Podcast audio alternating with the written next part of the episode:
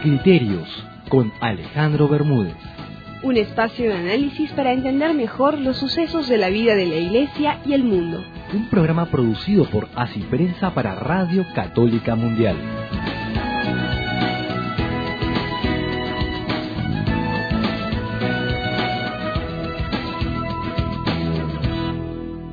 Bienvenidos amigos de EWTN, Radio Católica Mundial, Alejandro Bermúdez Rosel quien les habla, Eduardo Verdejo Rojas en los controles. Desde Lima, Perú queremos darles una bienvenida muy cordial a esta nueva edición de su programa Criterios, que como todos los días de la semana llega a ustedes por estas ondas benditas de EWTN Radio Católica Mundial.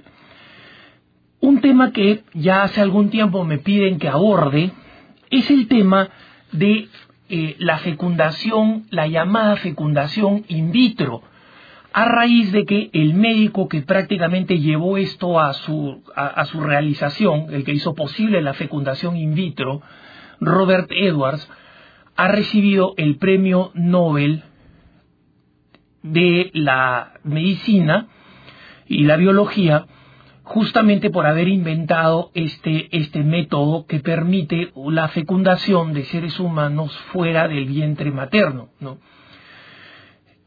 Este es uno de esos premios que los católicos vemos con la misma sabiduría con que lo ve la Iglesia.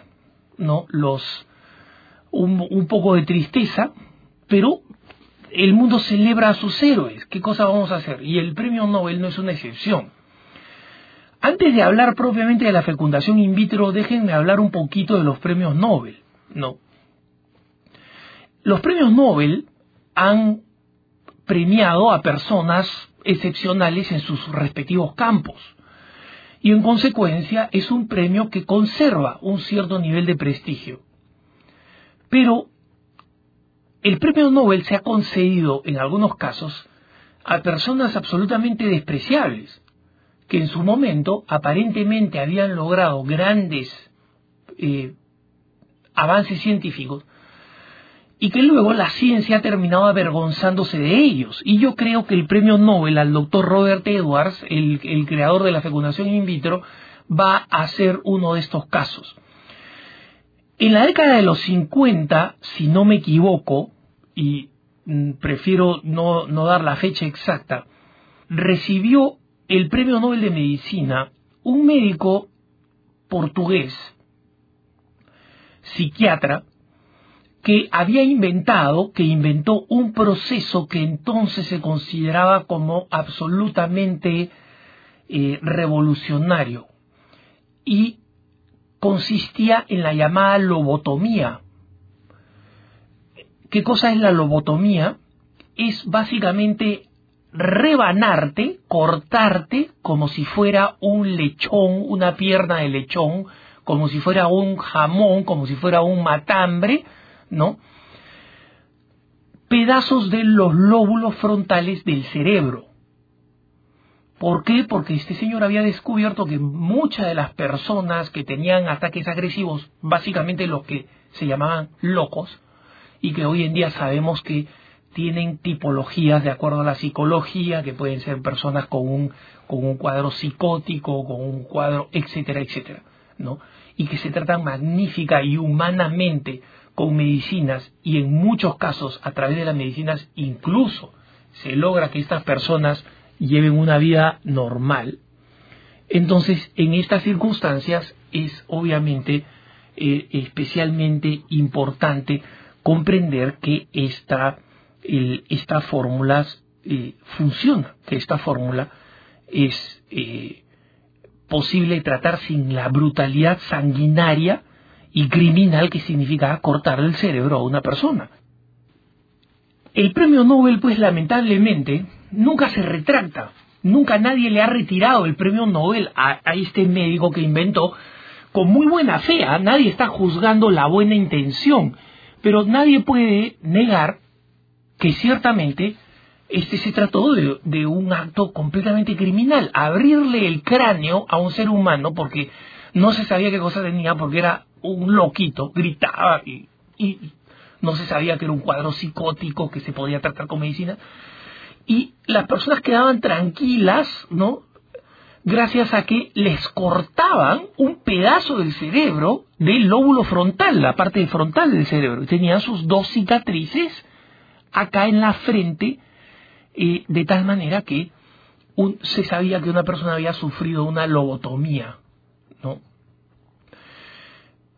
Hay una película famosa con Jack Nicholson que se llama A Flew Over the Cuckoo's Nest, extremadamente famosa de un tipo que eh, se sabe que muy posiblemente sin ser loco lo meten a una institución y este y buena parte de la de la tragedia radica en que a esta persona se le a esta persona le realiza una lobotomía, una cosa que hoy en día sería absolutamente criminal, un médico terminaría en la cárcel. Sin embargo, este médico recibió el premio Nobel y el premio Nobel nunca ha dicho, perdón, cometimos un error, le dimos el premio Nobel a un carnicero. O le hemos dado el premio Nobel de la Paz a un señor como Al Gore, que es un mentiroso. No, jamás, no se retrata. Entonces, no hay que tomarse muy en serio esto del premio Nobel. Robert Edwards, el inventor de la fecundación in vitro, está muy, muy, muy cerca en el futuro, por razones que vamos a ver, que voy a explicar acá en el programa, eh, muy cerca de este sujeto que inventó la lobotomía, ¿no? Hablemos ahora de la fecundación in vitro. ¿Por qué se llama fecundación in vitro? In vitro viene del latín que significa en el vidrio, por eso se llama fecundación in vitro porque supuestamente se realiza en un vidrio de laboratorio, en esos pequeños vidrios que se utilizan para los microscopios. No es exacto, el proceso no es así, no, no es tan sencillo, pero como se realizan con equipos de laboratorio, entonces viene la expresión, eh, se ha realizado no de la forma normal de la fecundación de un hombre en el seno de una mujer, sino que se ha producido una fecundación artificial en probetas. En el pasado se le llamaron los bebés probeta, ¿no? Eh, y recibieron distintos nombres, pero finalmente se ha establecido este nombre fecundación in vitro porque sí efectivamente se utiliza material de vidrio en el proceso de fecundación. ¿Y en qué consiste? Se obtiene un óvulo eh, y se obtiene un espermatozoide, se fecundan varios de estos óvulos con los espermatozoides para obtener embriones humanos, seres humanos, pequeños, microscópicos, y luego ver cuál de ellos son viables. El índice de éxito de un tratamiento de fecundación in vitro es normalmente del 30% y se introduce en el vientre de la mujer para eh, que allí pueda eh, crecer y pueda nacer un hijo. ¿no? Normalmente el proceso es un proceso que los católicos y que cualquier ser humano con dos dedos de frente va a considerar inmoral por una razón muy sencilla, porque primero se suprime y se prescinde, se ignora completamente el acto sexual como origen amoroso, digamos, de, de, la vida humana, y más grave todavía, se eliminan seres humanos, porque de todos estos eh, embriones que se han formado se eliminan algunos, se congelan otros, hay un mercado de, de embriones humanos congelados surrealista, enorme, ¿no? Y luego se utilizan otros para ponerlos en el vientre de la mujer para ver cuáles van a progresar, porque muchos de estos, estos embriones humanos se mueren en el camino, ¿no? y la razón por la cual ustedes habrán visto que existen mamás recientemente existen mamás pues con cinco hijos, seis hijos, siete hijos nacidos del mismo parto, es porque muchas veces las mujeres no aceptan lo que los médicos llaman, entre comillas, la reducción. Es decir, mira, te hemos puesto seis, siete, diez embriones, de estos 10 diez embriones que te hemos puesto, siete están creciendo. ¿Tú cuántos hijos quieres? ¿Quieres tener mellizos? ¿Quieres tener uno solo? Algunos incluso dicen hasta trillizos, ¿no? Y, este, y eliminan a los demás. O sea, matan en el vientre materno niños. Aborto, hay aborto. Primero en, en el vidrio y luego en el seno materno. Pero las objeciones al, a la fecundación in vitro son otras mucho más graves. Primero, no han pasado suficientes personas eh, ni ha pasado suficiente tiempo como para saber cuál es la razón y cuáles, cuáles son las, las consecuencias reales de la fecundación in vitro, qué es lo que va a producir, qué es lo que va a terminar produciendo, ¿no? En los, los niños que han nacido eh, con fecundación in vitro. Pero hay otras consecuencias muy importantes, consecuencias que eh, me parece que es necesario que nosotros conozcamos porque la fecundación in vitro se está tratando, se está presentando en estos días como un gran milagro, un gran avance de la ciencia que finalmente ha permitido que los esposos que no pueden tener hijos finalmente tengan hijos, ¿no? Gran victoria de la ciencia. Y solamente los retrógrados católicos son los únicos que se oponen y algún otro loco por ahí. Bueno, una vez más, la insensibilidad de la ciencia le está dando la razón a la Iglesia Católica, solo que mientras que a la Iglesia Católica le piden que pida perdón por cada cosa que sucede en el pasado y que hacen cada uno de sus hijos, en el mundo de la ciencia nadie pide perdón. Hay miles de muertos y nadie pide perdón. Seguimos tras la pausa.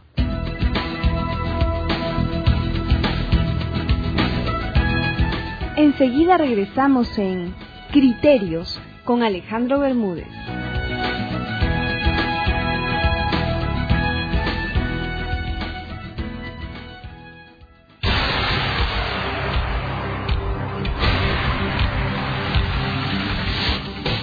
Día es más importante que los católicos estemos bien informados. Por eso ahora tenemos una alternativa noticiosa en Internet, el portal de Así Prensa. Visita www.asiprensa.com.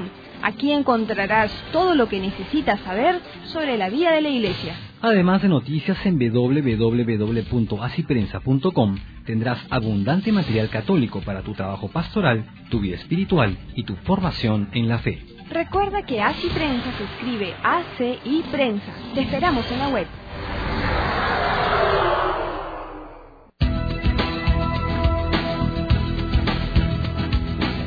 Continuamos en Criterios con Alejandro Bermúdez.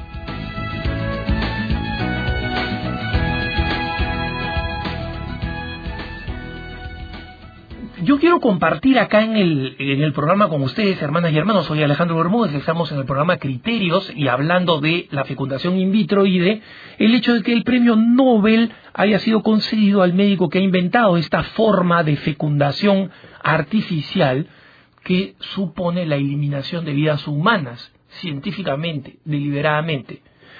Eh, me refiero al doctor Robert Edwards. Recientemente, el doctor Alejandro Leal, que es un profesor de la Escuela de Biología de la Universidad de Costa Rica y eh, doctorado en genética humana en Alemania, explicaba en Costa Rica clarísimamente cuáles son las consecuencias de la fecundación in vitro.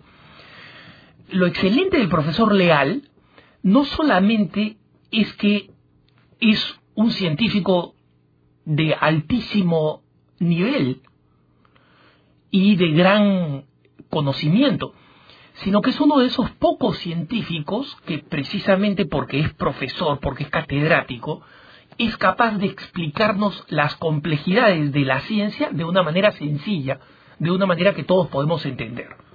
¿No? Eh, este, este doctor, el doctor Leal, dice, la fecundación in vitro fundamentalmente viola el derecho a la vida de los embriones que son seres humanos.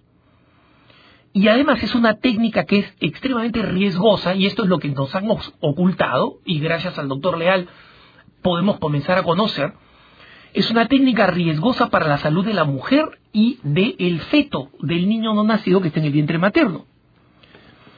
Justamente, recientemente este tema se ha vuelto nuevamente político, candente en Costa Rica, porque eh, el tema ha sido presentado a la Comisión Interamericana de Derechos Humanos, ¿no?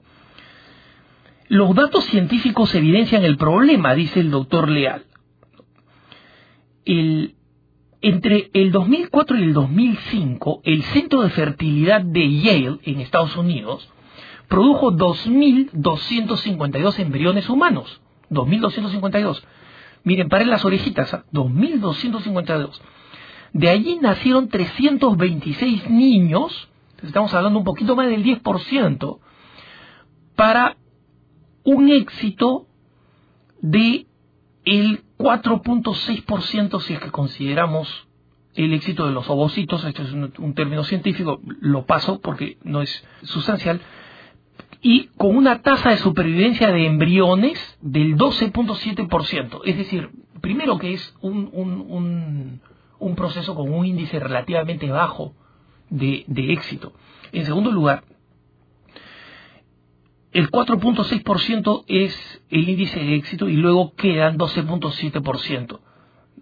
¿Esto qué cosa quiere decir? El, doctor con esta cifra dice, el 90% de los embriones murieron en el proceso, los, los, mataron, fracasaron, embriones humanos, seres humanos, que ya son seres humanos, que tienen su propio código genético. ¿no? Y esto, dice el doctor Leal, sin contar los embriones que han sido congelados, porque hay gente que dice, bueno, de repente más adelante quiero tener un hijo. Y resulta que el 99% de las personas que dicen más adelante quieren tener un hijo no los tienen. Y esos, y esos embriones congelados se tienen que eliminar. Recientemente en Inglaterra, después de cinco años, caducaron miles de embriones que fueron arrojados, descongelados y arrojados a la basura. Y en este caso, el doctor tampoco está contando, el doctor Real tampoco está contando los que son eliminados en el vientre materno. O sea, estamos nosotros eliminando, ese es un proceso que para que la persona X o la persona Y puede tener un hijo, terminan obviamente con el 90% de embriones. Y la pregunta es que si es que esto es justo, ¿no? Obviamente, estamos hablando de una cantidad significativa de personas que pierden la vida. Luego, el doctor sigue explicando, en un estudio de proyección poblacional para medir concepciones, para medir pérdidas tempranas del embarazo y embarazo clínico, eh, luego de abandonar algún método anticonceptivo, ese es un, estudio realizado sobre fertilidad y esterilidad, se observó que hay 618 concepciones eh, detectables. De ellas, el 7.9% terminó en aborto espontáneo y el 24.6% en pérdida temprana del embarazo. Es decir, esto quiere decir que en las circunstancias naturales, el 32% de, eh, de niños pueden morir en el proceso, porque hay un aborto espontáneo, porque hay una pérdida. 32 contra el 90% que se pierden en el caso de la fecundación in vitro. Para que ustedes tengan una idea de cómo acá estamos jugando a dioses, para, porque la persona A o B quiere tener un hijo, no quiere adoptarlo, quiere que sea como él, quiere que sea parecido a él, nosotros estamos matando una cantidad enorme, estamos matando 9 de cada 10 niños. En segundo lugar, otro tema que no se ha considerado es el del incremento de las malformaciones genéticas que aumentan con la fertilización in vitro. Eso está comprobado. En Finlandia, por ejemplo, entre 1991 y 1995, nos dice el doctor Leal, un estudio comparó a 304 niños nacidos mediante la fecundación in vitro con otros 560 concebidos de forma natural. Los primeros, los que nacieron en fecundación in vitro, tuvieron un riesgo 5.6 veces mayor, o sea, 500% más, 5 veces más, de parto prematuro, con todas las consecuencias que tiene el parto prematuro, que los niñitos salgan no suficientemente desarrollados y que tengan problemas de desarrollo posteriormente.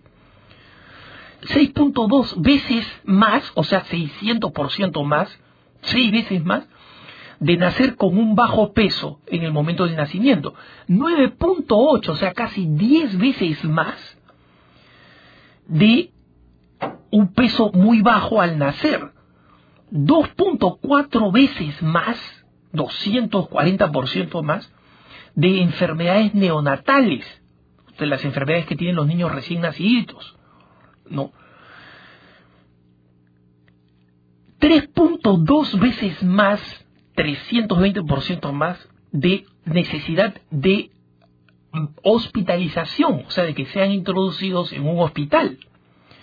Y cuatro veces más, 400%, cuatro veces más de probabilidades de malformaciones cardíacas, malformaciones del corazón.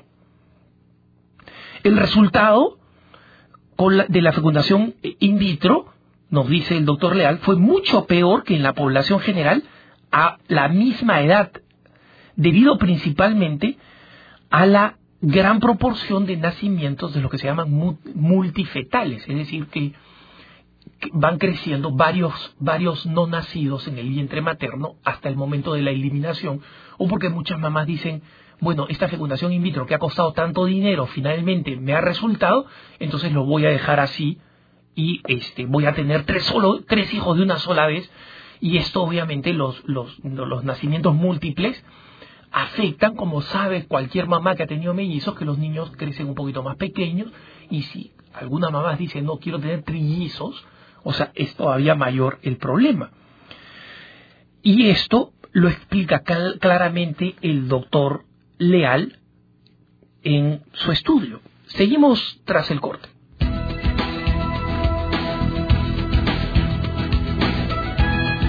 Enseguida regresamos en Criterios con Alejandro Bermúdez.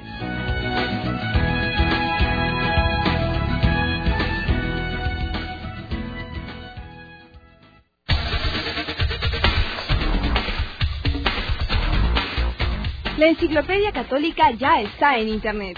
Tenemos más de mil artículos sobre hechos, personajes, lugares y conceptos. Visítanos en www.enciclopediacatólica.com. Aquí podrás resolver tus dudas e intercambiar tus conocimientos. Tú también puedes colaborar con nosotros. Cada semana tenemos nuevos artículos y más personas se unen a este gran proyecto. Te esperamos en www.enciclopediacatólica.com.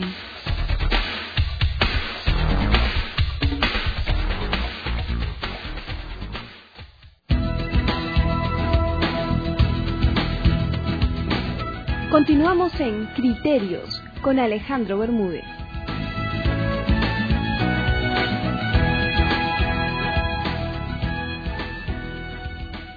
Las explicaciones del doctor eh, Leal eh, también incluyen cómo hay eh, otros estudios que demuestran casos de malformaciones mayores entre 1986 y 1994. Recordemos que la primera mujer concebida in vitro en Inglaterra, y justamente por, por, acción del doctor Robert Edwards, ha cumplido 30 años.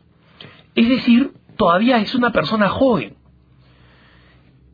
En consecuencia, los efectos de la fecundación in vitro, qué cosa va a pasar, qué propensión tienen estas personas para el cáncer, por ejemplo, para malformaciones celulares, eh, que ese es el cáncer, son células en el cuerpo que se vuelven locas, ¿no? Nadie lo sabe, nadie los conoce todavía.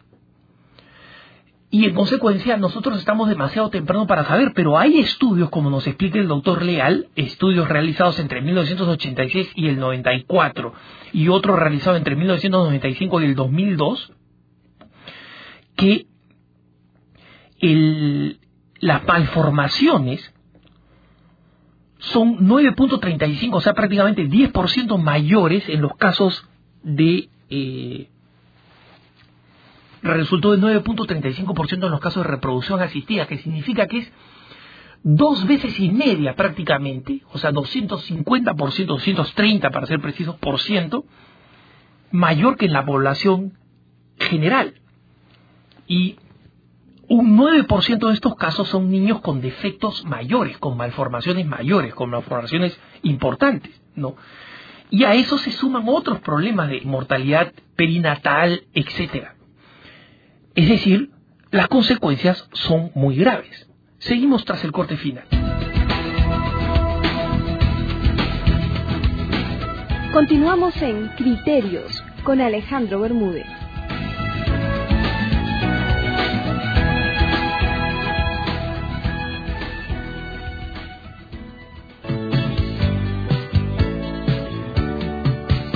Si eres católico y soltero, Solteros del Ave María es para ti un servicio que te ayudará a encontrar al hombre o a la mujer de tu vida y que promueve la formación cristiana de aquellos llamados a la vocación del matrimonio. Si estás interesado, ingresa a www.solterosdelavemaria.com.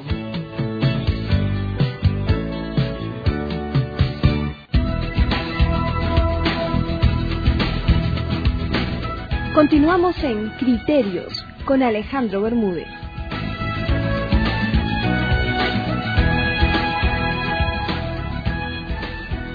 El doctor Leal termina todo este estudio diciendo lo siguiente.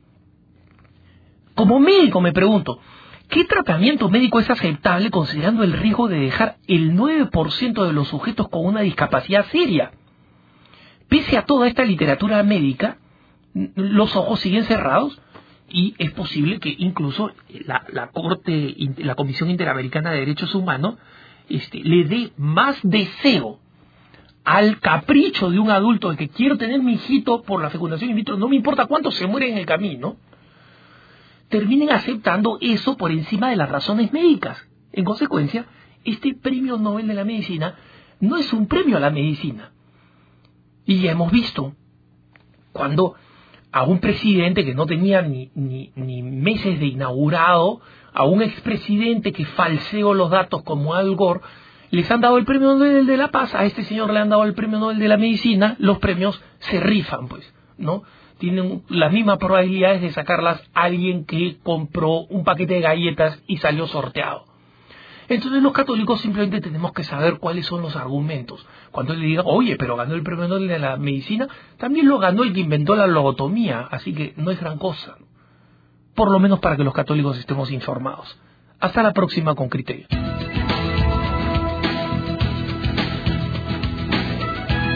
Esto fue Criterios un programa producido por Así Prensa para Radio Católica Mundial. Envíe sus comentarios o preguntas a criterios.asiprensa.com. Lo esperamos en la próxima edición.